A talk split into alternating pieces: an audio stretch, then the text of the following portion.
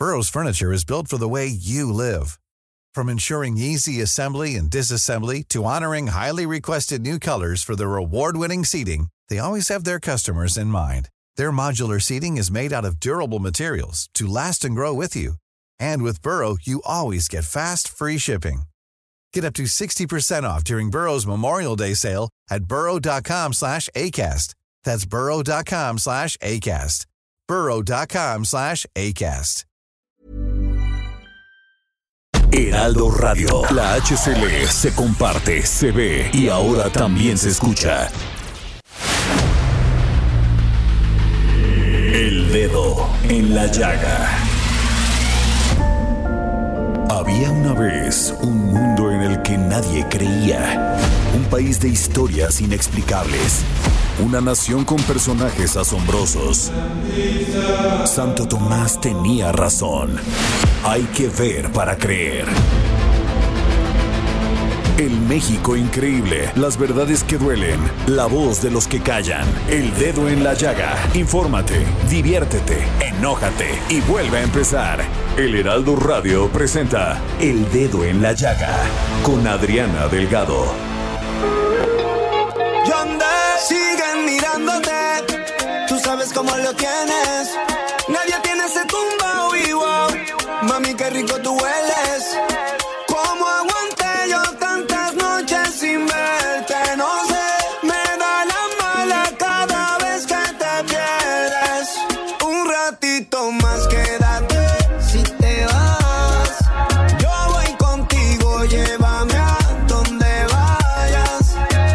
Buenas tardes, ¿cómo están? Soy Adriana Delgado. Nos escucha usted por la 98.5 del FM, de la FM, a través de todo el país.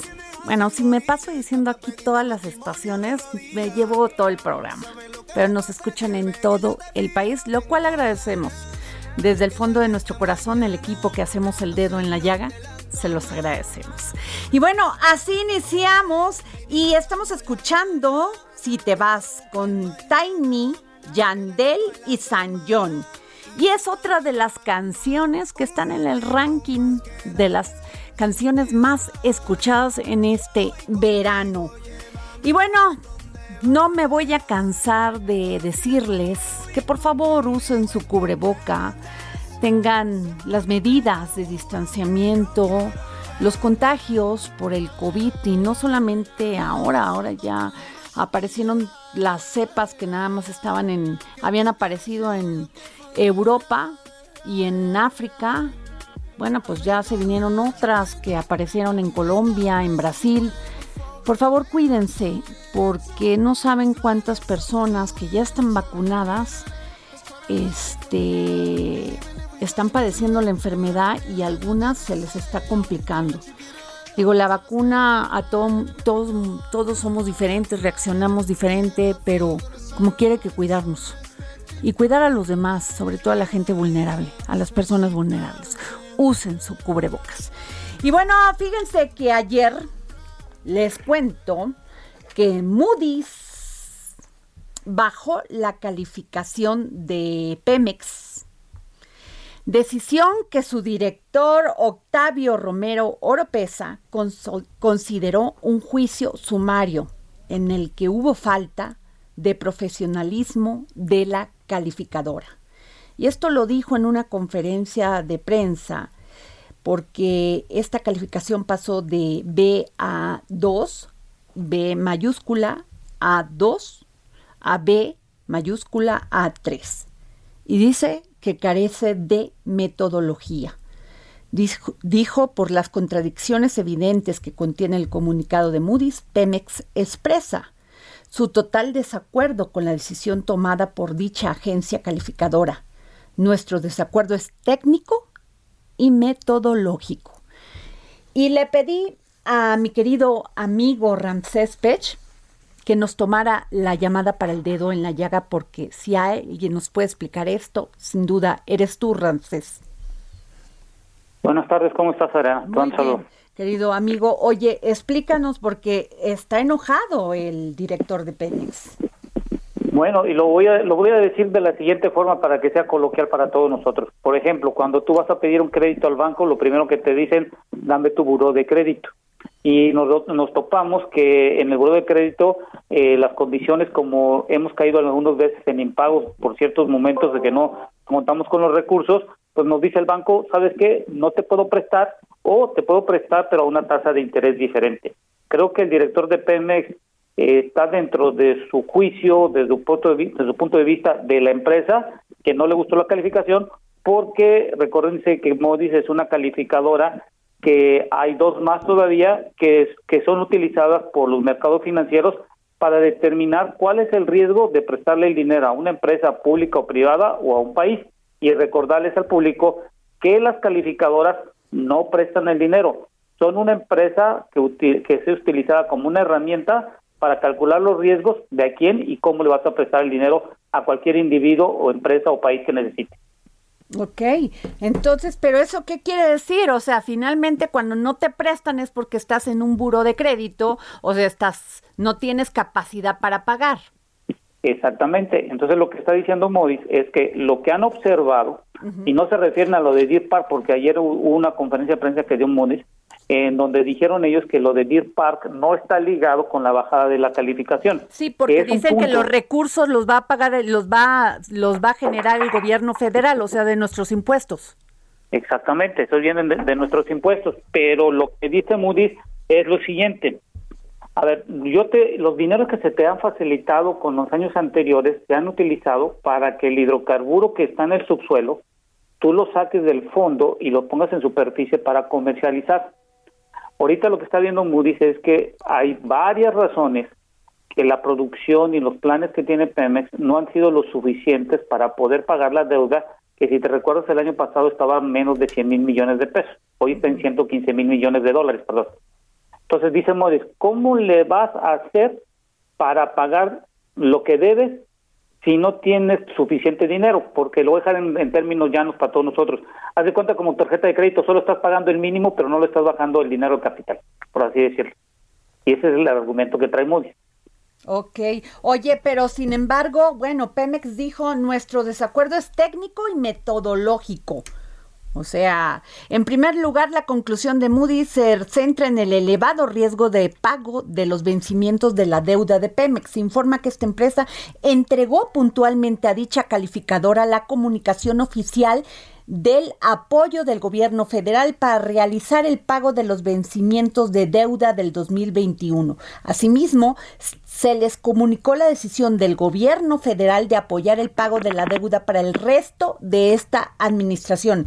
En, términos de la metodología vigente, no puede existir vuelvo a recalcar, no puede existir riesgo para que para Pemex en el cumplimiento del pago de sus obligaciones de deuda si existe el soporte y evidencia documental de las autorizaciones del presupuesto federal para el pago de la deuda. Ya no entendí, o sea, es, pues son dos cosas diferentes, ¿no?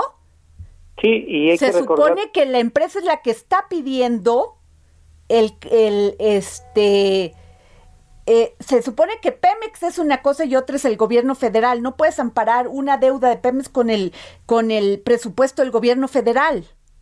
Y eso es un gran problema porque estás ligando el, que el garante, o vamos a llamarle que tu aval es el gobierno y por lo tanto lo que se observa es que la recaudación y los dineros y todo lo que están utilizando no está la incertidumbre que si te pueden seguir apoyando durante el periodo de tiempo hacia adelante, porque ahorita el gobierno ya tiene un cierto programa de aportaciones de capital para reducir la deuda de Pemex, pero el problema que tiene la incertidumbre de la calificadora es hacia el futuro cómo le vas a hacer. Entonces, las calificadoras no cambian cada mes, sino son un periodo de tiempo que van desde cuatro hasta seis meses y no lo cambian no, eh, de la noche a la mañana.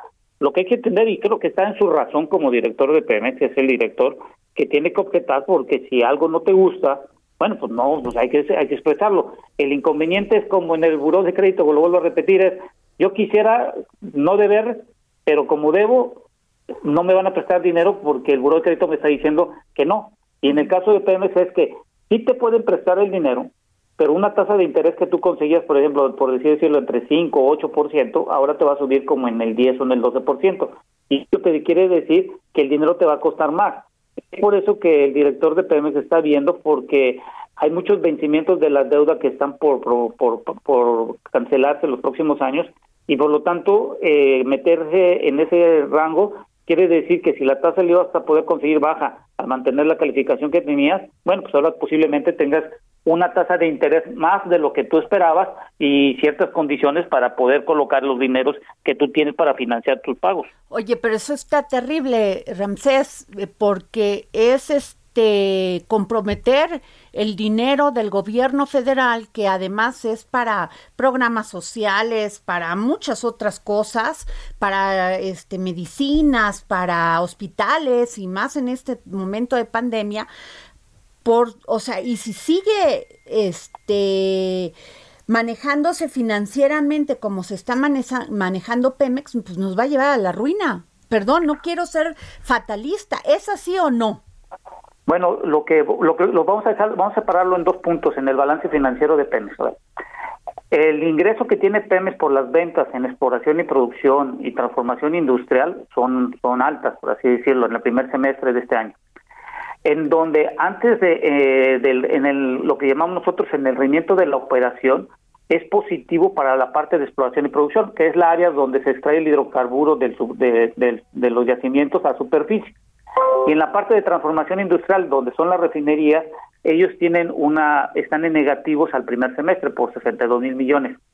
Cuando yo me voy a quitando impuestos, derechos y la parte financiera, Fíjate que operativamente, que es el negocio principal de Pemex, que es la exploración y extracción de hidrocarburos, están en positivos con 59 mil millones de pesos. Pero cuando ya metes el rubro de transformación industrial, están en negativos. Quiere decir que algo está sucediendo en refinación, que la ganancia positiva que tú tienes de las ventas y de la extracción del crudo y del gas en superficie, te lo está matando la transformación industrial.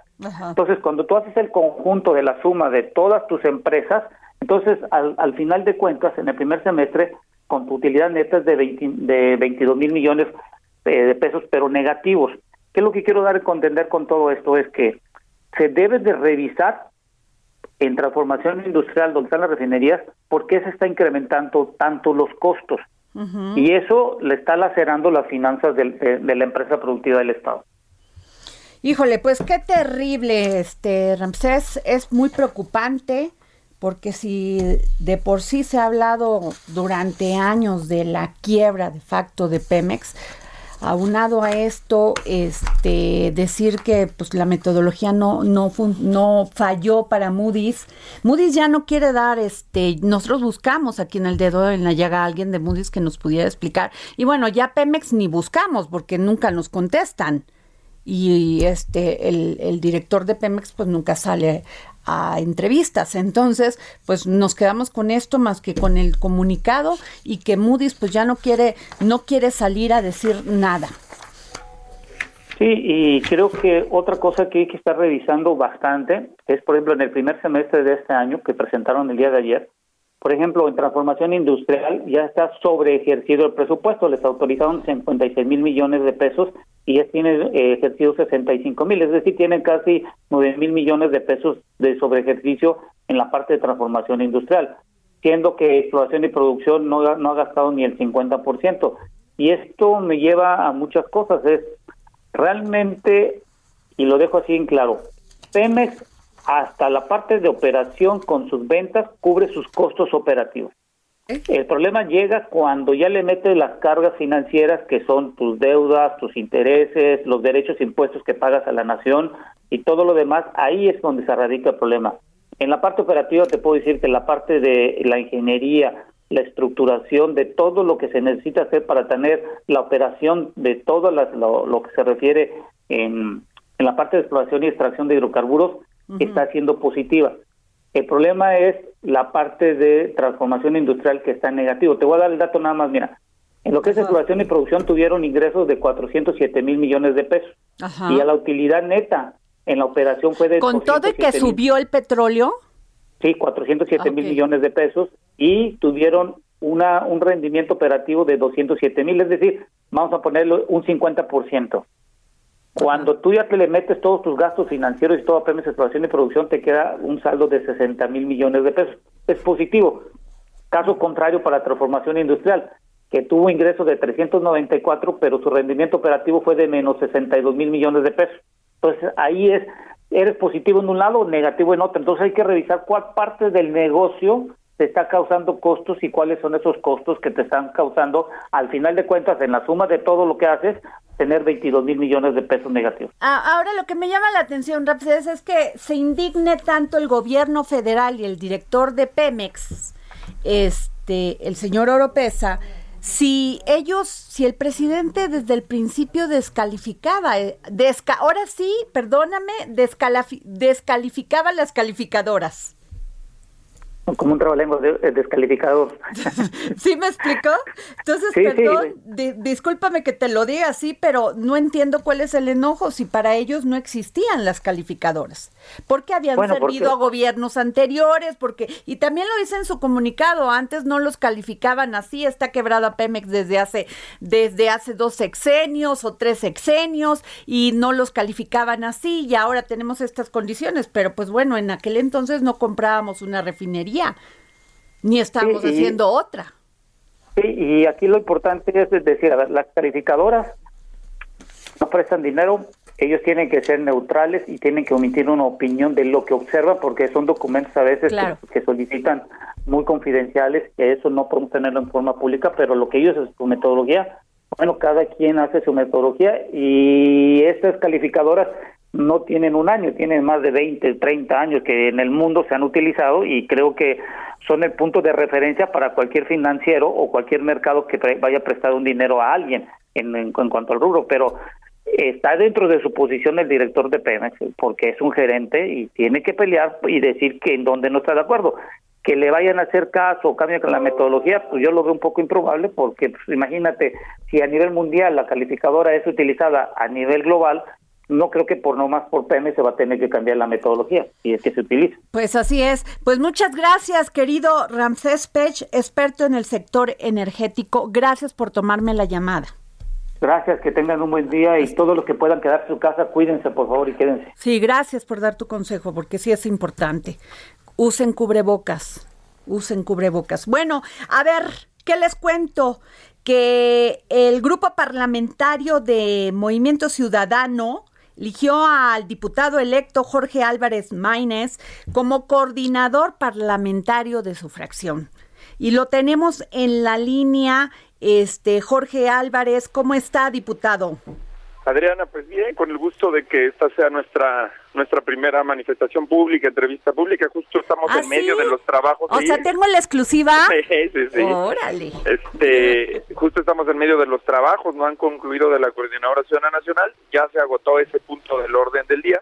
Pero este, sí, pues muy agradecido con Movimiento Ciudadano, con la gente que votó por nosotros, tres millones y medio de personas en todo el país, la votación más alta de nuestra historia y concentrados en, en trabajar por los por los mexicanos, por las mexicanas que quieren una alternativa distinta a lo que existe hoy en México. Oiga, eh, diputado, pues usted se estrena usted con un este con un tema bien delicado, porque no pusieron en la agenda eh, el tema de los desafueros de Saúl Huerta y Mauricio Toledo.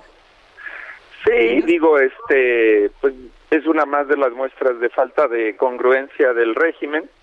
Eh, ha sido reiterada su, su traición a la agenda eh, por los derechos de las mujeres, por la igualdad de género, este y por supuesto su simulación en el combate a la impunidad y la corrupción.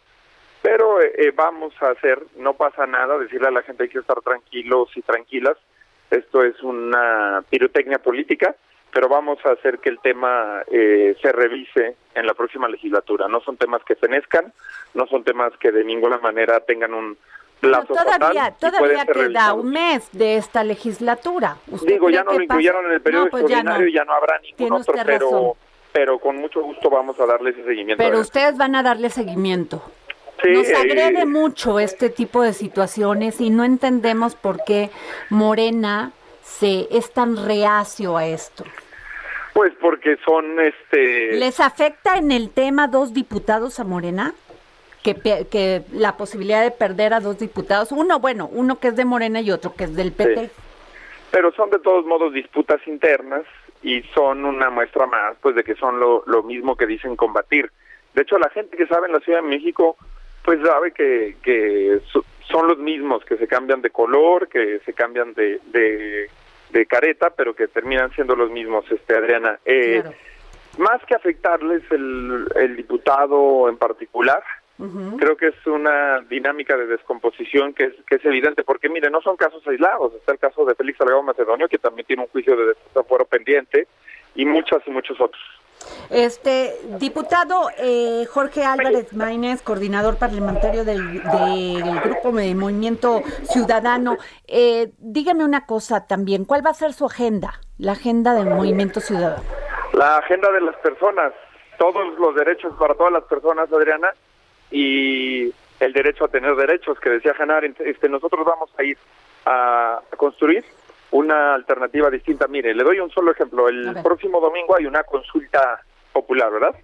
El presidente dice que se trata de la consulta, ¿no? Eh, todos los días, en la mañanera. Y la falsa oposición, eh, la disque oposición, el PRI y el PAN, que son el antiguo régimen, dicen que se trata del presidente. Bueno, para nosotros ya basta de ese monólogo, Adriana.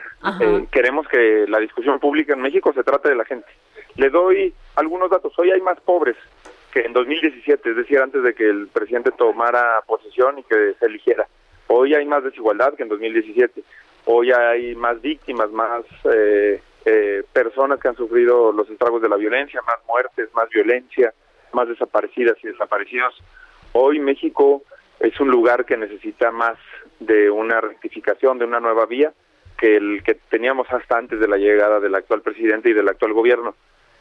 Eh, la discusión pública se debe de tratar de esas personas, Adriana, no del presidente, de su monólogo y de la respuesta, la verdad, obtusa, previsible, predecible que le da la falsa oposición todos los días. Nosotros vamos a reivindicar una agenda centrada en las personas, en los derechos humanos y en las libertades de los mexicanos. Eh, ese es el resumen de nuestra visión política, Adriana. Pues yo le agradezco mucho, diputado Jorge Álvarez Maínez, coordinador parlamentario del Movimiento Ciudadano, que nos haya tomado la llamada y que todo sea para bien. Gracias a usted, para mí es un honor que esta haya sido la primera entrevista, Adriana, del Heraldo ha sido un espacio plural, este, en crecimiento. Y, y, va a ser un gusto estar platicando continuamente con ustedes. Gracias, muy amable. Y bueno, precisamente esto que le estaba preguntando al diputado Jorge Álvarez, Maine, Álvarez Maínez sobre por qué habían sacado de la agenda del periodo extraordinario el tema del desafuero del diputado Saúl Huerta y del diputado Toledo. Y ayer, precisamente, eh, Xochitl Galvez y el diputado eh, Cayetano, eh, Rubén Cayetano, nos decían, primero Xochitl le dijo, no lo van a incluir, porque yo ya tengo aquí que hay un acuerdo entre ustedes para no incluir estos dos desafueros. Y Rubén Cayetano, diputado por Morena, le dijo, no, no es cierto, va a haber, nosotros estamos en esto. Pues bueno, a ver, pues hoy se cumplió no lo que dijo como profecía, lo dijo la senadora Xochitl Galvez. Les dejo el audio hoy se nos ha comunicado es para dos temas, diputados, para el tema de outsourcing y para el tema fundamentalmente de la ratificación. Aquí, en el caso del Senado, hasta donde yo tengo entendido, ya no se van a abordar los temas de los aforos, pero esperemos al tiempo y va a ver usted que para ese tema no va a haber votos porque se lo digo claramente, hay un acuerdo para no abordar el tema del desacuerdo. ¿De quién es el acuerdo? Pues no sé, eso investiguelo, pero no quiero ser pesimista, pero casi le puedo decir que los desacuerdos no van a aparecer. Y usted y yo nos vamos a ver el día de mañana con la orden del día. ¿Le parece? Bueno, pues hoy se vieron en la orden del día y efectivamente lo que decía la senadora Xochil Gálvez fue cierto. No apareció el desafuero de Saúl Huerta ni el de Mauricio Toledo. Vamos a escuchar al diputado Rubén Cayetano. Se ha referido pues en esa comisión, por eso es que la están convocando para esos temas. A mí, esperemos el día de mañana, permíteme, pues, no me corte la palabra, yo no interrumpo, soy educado. Entonces, cuando yo voy a hablar de la primera comisión, pues estoy hablando de los desafueros y si se van a tener que verter en la, en la sesión y el además de los desafueros, el tema que ellos andan escondiendo. Pues bueno, ¿quién es quién en las mentiras, pero en el Congreso? Ahí está, la, la realidad nos termina, pues qué, cayendo como bola de nieve. Ahí va. Nos vemos, nos vamos a un corte y regresamos.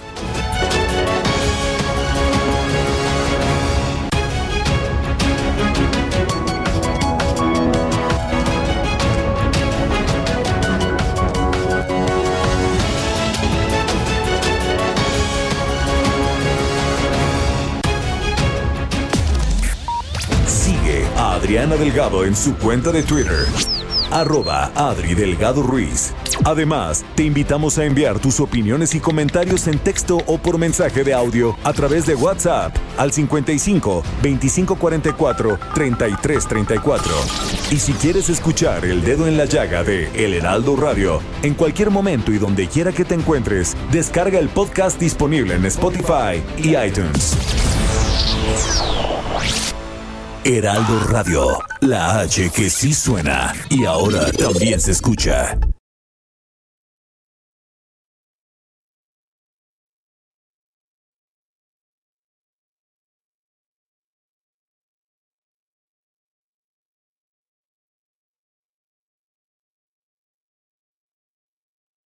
Heraldo Radio 98.5 FM, una estación de Heraldo Media Group, transmitiendo desde Avenida Insurgente Sur 1271, Torre Carrachi, con 100.000 watts de potencia radiada. Sigue a Adriana Delgado en su cuenta de Twitter en arroba Adri Delgado Ruiz. Y envíanos tus comentarios vía WhatsApp al 55 25 44 33 34 o 55 25 02 21 04. Amigos del Heraldo Radio, esta temporada de vacaciones, JLN Labs Aeroméxico cuidan a todos los viajeros con una alianza especial y ofrecen un precio preferencial a los pasajeros de Aeroméxico y Delta Airlines en pruebas COVID-19. Pueden hacer su prueba PCR desde 1.699 pesos y la de antígenos desde 450 pesos. Resultados en menos de 8 horas. Agenden su cita a domicilio y envíen un WhatsApp al 5530 20 260609 o si prefieren, visiten sus sucursales. Para más detalles, consultar www.jlnlabs.com.mx diagonal aeroméxico-medio ESP. Continuamos.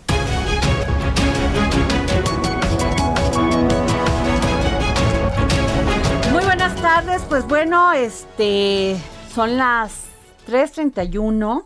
Espero que estén comiendo rico. Provecho. este Jorge aquí me está viendo con, cara de qué onda, pero bueno. Oye, este, bueno, ah, fíjense que hoy asistí a un gran evento. A un gran evento con dos mujeres fantásticas. Este, mi jefa Ninfa Salinas y Leonor Calderón. Y esto fue el, la firma de convenio entre Banco Azteca, un acuerdo de cooperación y el Fondo de Población de las Naciones Unidas. Muy buenas tardes, tenemos en la línea a Leonor Calderón. ¿Cómo estás, Leonor? Muy bien, Adriana, encantada de saludarte. Qué ah. gusto y muchas gracias por habernos acompañado esta mañana. panameña orgullosa. Además, una mujer que ha dado la vida entre la fe, la esperanza, su lucha por las mujeres. Tienes un trabajo impresionante, una trayectoria impresionante, Leonor. Gracias, Adrianita, gracias. Pero dinos, este, primero quisiera saber, este, de qué se trata este acuerdo. Ok. Y este, y qué esperas tú de este acuerdo.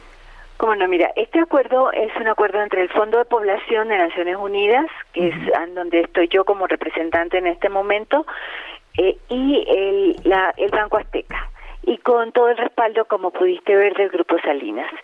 Es un convenio en marco en donde estamos iniciando una colaboración porque tenemos intereses afines. Hoy tuvimos la oportunidad de escuchar a la señora Salinas hablar de su preocupación por la educación, su preocupación por las mujeres, su preocupación por las niñas. Las niñas y las mujeres están en el centro de la agenda del Fondo de Población. Entonces, aprovechar estas alianzas como la que pudimos empezar a establecer en el día de hoy, de, una institución que tiene este nivel de cobertura tan importante como tiene el Banco Azteca en comunidades indígenas, rurales, en todos los rincones del país, para poder llegar, todo, hacer llegar a las mujeres eh, los mensajes de prevención, de, de, prevención de violencia, de alertas, de educación integral en sexualidad, de, de autoestima, de empoderamiento, de autonomía económica, todos son temas realmente sumamente relevantes. Entonces, poder tener pues, eh, con nuestro expertise técnico y la experiencia que tenemos eh, de trabajo en, en, todo el mundo, ¿verdad? Pero en México, pues desde 1972 está establecida la, una representación del Fondo de Población, poder tener aliados tan estratégicos que además tengan desarrolladas estas plataformas virtuales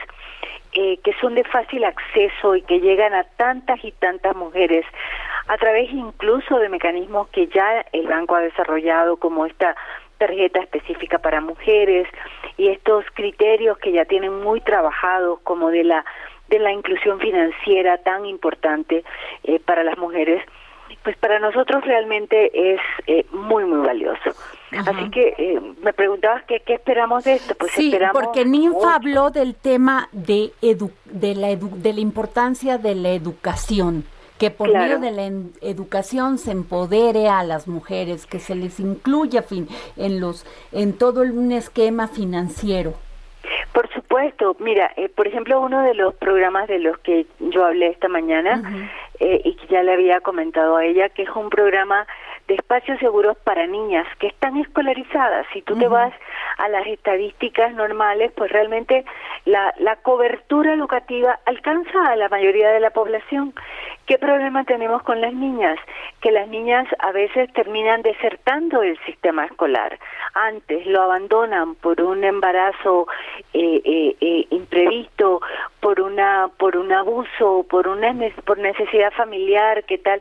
Entonces, cuando tú comienzas a trabajar con las niñas desde muy temprano para empoderarlas, y garantizar y para que ellas además sepan que la educación es una herramienta fundamental para poder seguir adelante en la vida, pues logras, y ya lo hemos medido, que no abandonen tan rápido el sistema escolar, que completen sus ciclos formativos, que sigan definiendo un proyecto de vida para convertirse en, en mujeres eh, realmente responsables con su vida, con, la, con su familia y con la de su propia comunidad. Entonces sí, yo coincido plenamente con eso. La educación en general es una herramienta fundamental para poder tener autonomía, para poder tener más elementos para evitar ser víctima de violencia y para, para poder seguir adelante. Pero además la educación en temas específicos también, como la educación integral en sexualidad, o sea, las niñas que sepan realmente cómo protegerse, cómo proteger su cuerpo, cómo ejercer eh, con inteligencia, eh, de una manera eh, libre, pero con la suficiente información, una vida sexual responsable, que esto es un elemento tan importante. Nos sorprendemos a veces de la, de la tan poca información que tienen mujeres que incluso van a la universidad, pero que no tienen desarrollado esos otros elementos, como su propia autoestima, su autovalía, para poder efectivamente que esas otras herramientas sirvan para que tengan una vida mucho más plena y mucho más productiva. Eh, Leonor, con base en tu experiencia, ¿qué es lo que, por qué seguimos padeciendo en América Latina los feminicidios? Mira, eh, pues esa es, un mucho Me queda claro que entre más nos empoderamos las mujeres, entre más queremos salir adelante, más somos posibles víctimas de un feminicidio? Hay un momento de riesgo en ese proceso de empoderamiento, sin duda lo hay. Sin duda, sin duda lo hay. hay muchos factores para que sigan ocurriendo feminicidios. Lo primero que te tengo que decir es que el feminicidio es probablemente la forma más brutal de violación de los derechos humanos de una mujer. Es la privación de su vida por simplemente a alguien no le pareció que tú, actuaras de manera autónoma o que tú pudieras seguir adelante con tu vida. Eso es clarísimo, sobre eso no, no hay ninguna duda. El mundo sigue siendo, querida Adriana, un mundo patriarcal en donde todavía está muy establecido y en muchas sociedades latinoamericanas todavía lo está, aunque el, al que, el que toma las decisiones y que tiene capacidad para mandar sobre otros es el hombre y entiéndase por eso también incluso en el espacio familiar. Entonces deciden a veces los hombres, los padres, los hermanos mayores, los maridos, los novios, quieren decidir sobre cualquier acción o paso que pueda dar una mujer. Y no tienen los elementos para poder avanzar, para poder entender que una mujer es un ser humano de pleno derecho y que tiene la capacidad para tomar sus propias decisiones. Entonces, por eso, eh, eh, la educación de todos, ¿ah? no solo de las mujeres, es una educación fundamental para poder entender que todos, y las mujeres también, somos seres humanos de pleno derecho y con capacidad para poderlos ejercer. Eh, y en la medida en que las mujeres sepan, eso también lo mencionamos hoy en la mañana, sepan que ellas son sujetos de derecho, que tienen derechos, que hay instituciones, porque las hay en el país, para protegerlas, para defenderlas, para ayudarlas en su proceso de prevención. Nosotros estamos trabajando inclusive con procesos de prevención en donde cuando una mujer está en un riesgo máximo, pues eh, la retiramos y la llevamos a un hotel seguro con ella y con sus hijos como un paso transitorio, porque a veces hay un riesgo inminente. Eh, pero lamentablemente, por eso cuando yo oigo que, que se incrementaron las denuncias, a mí fíjate que no me preocupa tanto, a mí me preocupa más que no se denuncie, porque todavía lo que nosotros vemos en la estadística, por muy atroz que sea, todavía sigue siendo la punta del iceberg. Claro. las violencias contra las mujeres, eh, la, la mujer tiene que romper muchas barreras para atreverse a denunciar. No olvidemos que el agresor siempre es alguien, generalmente, ¿verdad? Es alguien de su círculo más cercano, de su círculo íntimo cuando no familiar. Romper todas estas relaciones de dependencias de todo tipo, dependencias emocionales, dependencias económicas, dependencias afectivas, te cuesta un mundo. Y una vez que llegas para poder presentar tu denuncia, bueno, hay varias cosas cuando las mujeres se atreven a denunciar. Primero que, que conocen sus derechos, que saben que tienes derecho. Segundo, que conocen que hay instituciones que las pueden proteger. Y tercero, y no menos importante, que comienzan a tener confianza en esas instituciones. Porque también a veces hay instituciones y las mujeres dicen, yo mejor ahí no me acerco. ¿Ves? Pero cuando hay instituciones que sí generan esa confianza, a veces las denuncias se incrementan y eso no de verdad no es malo porque lamentablemente la violencia existe. Y poco a poco, entre la, con la educación de todos, tenemos que ir venciendo esas formas tan brutales de agresión a las mujeres. Pues te agradezco muchísimo, querida Leonor Calderón, eh, representante en México del Fondo de Población de las Naciones Unidas. Sin duda el trabajo que haces es extraordinario y gracias por apoyarnos a las mujeres. Muchísimas gracias, Adriana. Y no lo hacemos, es todo un equipo y vamos de la mano también con muchos y muchas mexicanas muy valiosas. Bueno, pues muchas gracias, Leonor. Y fíjense que de esto que les hablo, pues fue la firma de un acuerdo de cooperación del Fondo de Población de las Naciones Unidas y Banco Azteca. Y esto dice los contenidos del Fondo sobre Derechos Humanos, Género, Juventud y Educación Financiera, entre otros, estarán al alcance de las clientas de Banco Azteca. Ambas partes colaborarán en iniciativas para difundir e impulsar los derechos de los niños, niñas, adolescentes y jóvenes, además de las mujeres de México y la región. Con la firma de este convenio, no solo apoyamos a las mujeres de manera integral. Además, daremos cumplimiento de la Agenda 2030 para el Desarrollo Sostenible. Esto lo dijo Ninfa Salinas, vicepresidenta del Consejo Ejecutivo del Grupo Salinas. Y bueno, nos vamos a otro tema. Tengo en la línea a un querido compañero. Me encanta cómo escribe. Cuando es crítico, es crítico cuando es objetivo, es objetivo, aunque no sé si en el periodismo puede ser objetivo o subjetivo, ¿verdad? Eh, gran escritor, acaba de realizar, de sacar, bueno, en mayo creo, un libro que se llama La 4T claves para descifrar el rompecabezas. y son una serie de ensayos en el que está Lorenzo Meyer, Viri Ríos, Gustavo Gordillo, bueno, Alfredo Díaz Calleros. Y este libro, pues lo coordinó junto con Blanca Heredia. Y sí, tenemos en la línea a Hernán Gómez Broera. ¿Cómo, están, eh? ¿Cómo estás, Hernán? Hola Adriana, gracias por el espacio. Acá listo para poner el dedo en la llaga. Oye, este es el último, ¿no? Son dos. A ver, porque, a ver, porque uno, este, este lo vi que lo, que la edición salió en mayo. Sí. Ajá. Eh, eh, a ver, hay dos libros sobre la 4T que salieron recientemente. Ah, eh, el que acabas de anunciar, el, la, la de la cuarta transformación, que es un libro colectivo que coordinamos Blanca y yo, y otro libro que publiqué yo en Editorial Océano que se llama Una radiografía para escépticos. Ah, ok.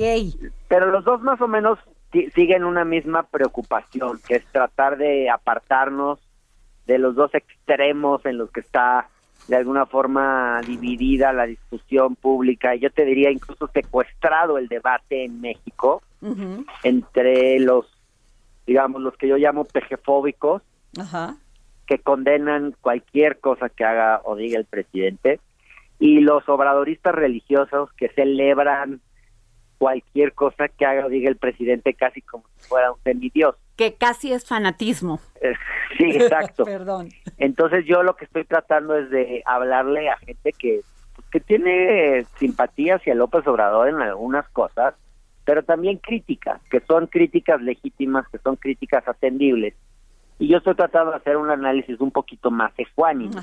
No te diría objetivo, porque yo no creo mucho en la objetividad, mm, porque creo que uno siempre tiene una visión particular de las cosas en cuanto eres un sujeto, pues eres subjetivo.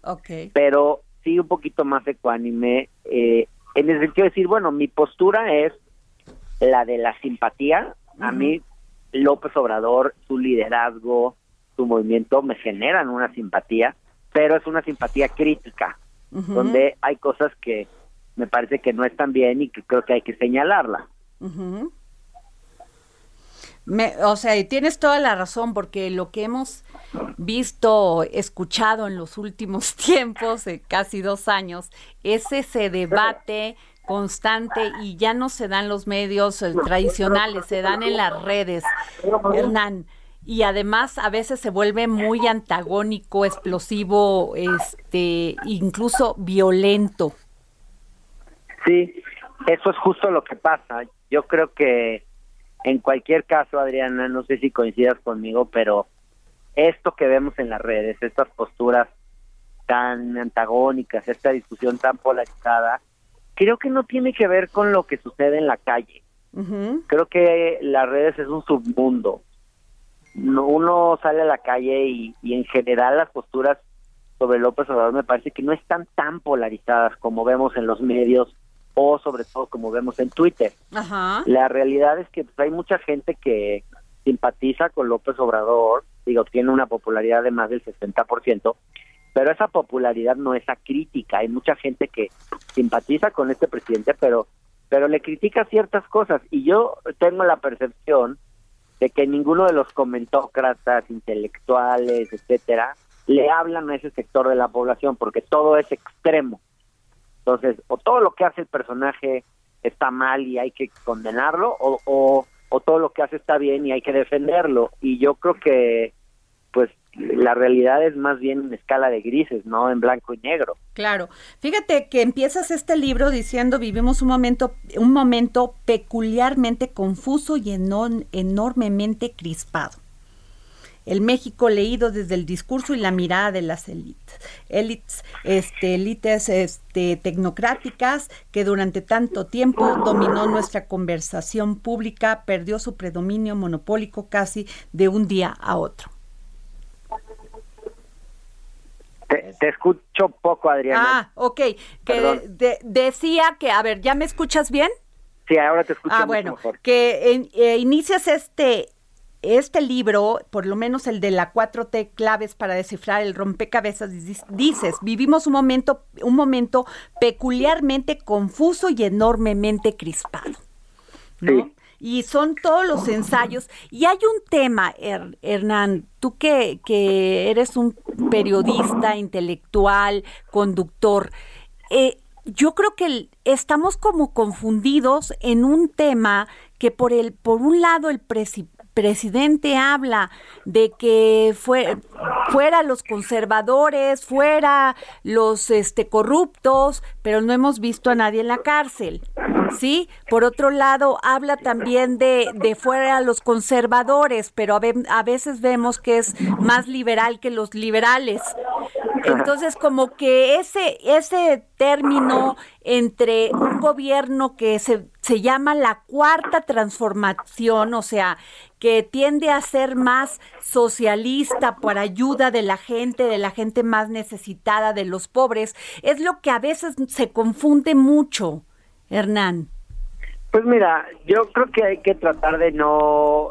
¿Tú cómo lo definirías? Sí, yo creo que no hay que tratar de encasillar al gobierno de López Obrador bajo una etiqueta. Obviamente no es un gobierno socialista, evidentemente.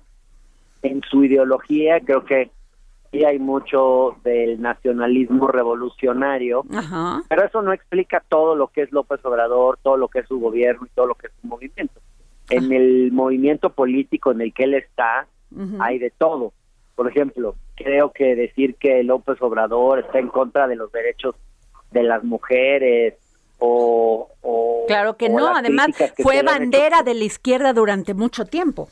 Exacto, y a lo que me refiero es que dentro del movimiento en el que él está, dentro de Morena, hay muchas mujeres feministas, hay un sector progresista, hay un sector que defiende banderas como la diversidad sexual, los derechos humanos, eh, el propio, las propias, los propios temas del feminismo, aunque López Obrador no sea el más entusiasta, promotor de esos temas y quizás sus visiones en algunos, en algún sentido son un poco conservadoras, creo que también tienen espacio esos otros sectores. Entonces, es, es muy complejo el movimiento que, que hoy está en el gobierno. Hay, es muy variopinto, es una coalición muy amplia en la que hay un poco de todo.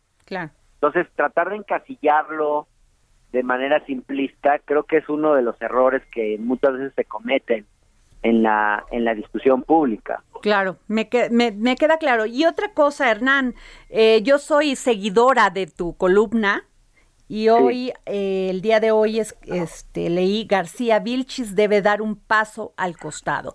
Esto de tema de quién es quién en las mentiras, ¿crees que le ayude al presidente Andrés Manuel López Obrador, al gobierno federal? Y también te voy a decir una cosa, después sale Jesús Ramírez diciendo que pues el, el tema de los contratos en las tierras estas en San Luis Potosí pues eran, es un negocio de la, casi de la presidencia municipal de San Luis Potosí sí. ¿Por qué eso no lo dijo la secretaria de la Semarnat desde hace una semana? Claro, bueno. O sea, esas son las cosas que yo no entiendo. Luego, tú quieres hablar con un secretario de Estado y déjeme ver, le voy a preguntar. O sea, yo creo que algo está fallando. Sí, hay, hay fallas en la comunicación, porque yo creo que el problema, Adriana, es que a veces se reduce toda la política de comunicación de este gobierno a lo que el presidente dice en la mañanera. Eso me la queda política de comunicación de un gobierno tiene que ir mucho más allá, tiene que involucrar a los secretarios de Estado, tiene que tiene que ser un esfuerzo del conjunto de la del, del gabinete.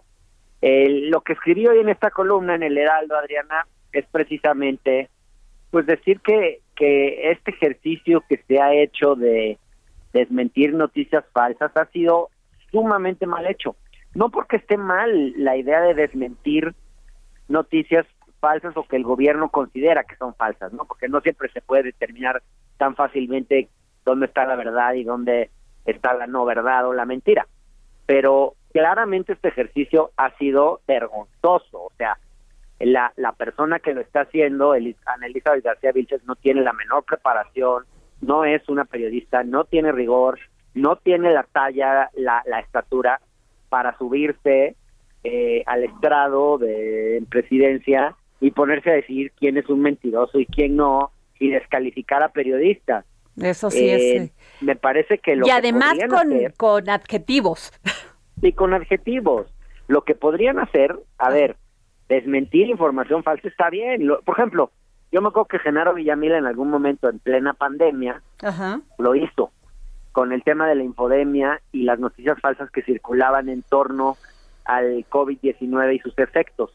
Y lo hizo muy bien porque lo hizo con rigor, lo hizo con, con información precisa, con datos, pero esta señorita, sin tener todos los pelos de la burra en la mano, se sube a descalificar a un periodista respetable, reconocido como es, Julio Astillero, que digo, más allá de que algunos simpaticen o no con sus posturas políticas o ideológicas, es un periodista con solidez. ¿Y ella quién es para de pronto decir que este señor es un mentiroso? Me parece que se ha hecho muy mal este ejercicio y que ella no puede continuar continuar ahí porque le está generando problemas al gobierno. Ya, lo que vimos ayer fue humillante para la Secretaría de Medio Ambiente. Sí. Hernán, nos, nos ganó el tiempo, caray. De veras me hubiera pasado. Por favor, ven a visitarnos al dedo en la llaga. Encantado, Adriana. Yo te agradezco mucho que me hayas tomado la llamada, querido compañero, querido amigo. Muchísimas gracias. Gracias, colega. Un abrazo. Hasta luego, bye. Bueno, pues ya nos vamos. Se terminó el dedo en la llaga. Hasta luego.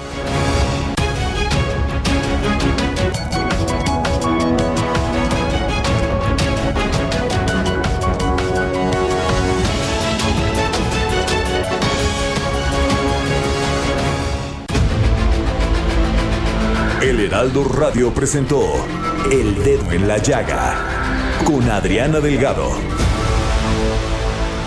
Heraldo Radio, la HCL se comparte, se ve y ahora también se escucha. Planning for your next trip? Elevate your travel style with Quince. Quince has all the jet setting essentials you'll want for your next getaway, like European linen, premium luggage options, buttery soft Italian leather bags, and so much more and is all priced at 50 to 80% less than similar brands. Plus, Quince only works with factories that use safe and ethical manufacturing practices. Pack your bags with high-quality essentials you'll be wearing for vacations to come with Quince. Go to quince.com/pack for free shipping and 365-day returns.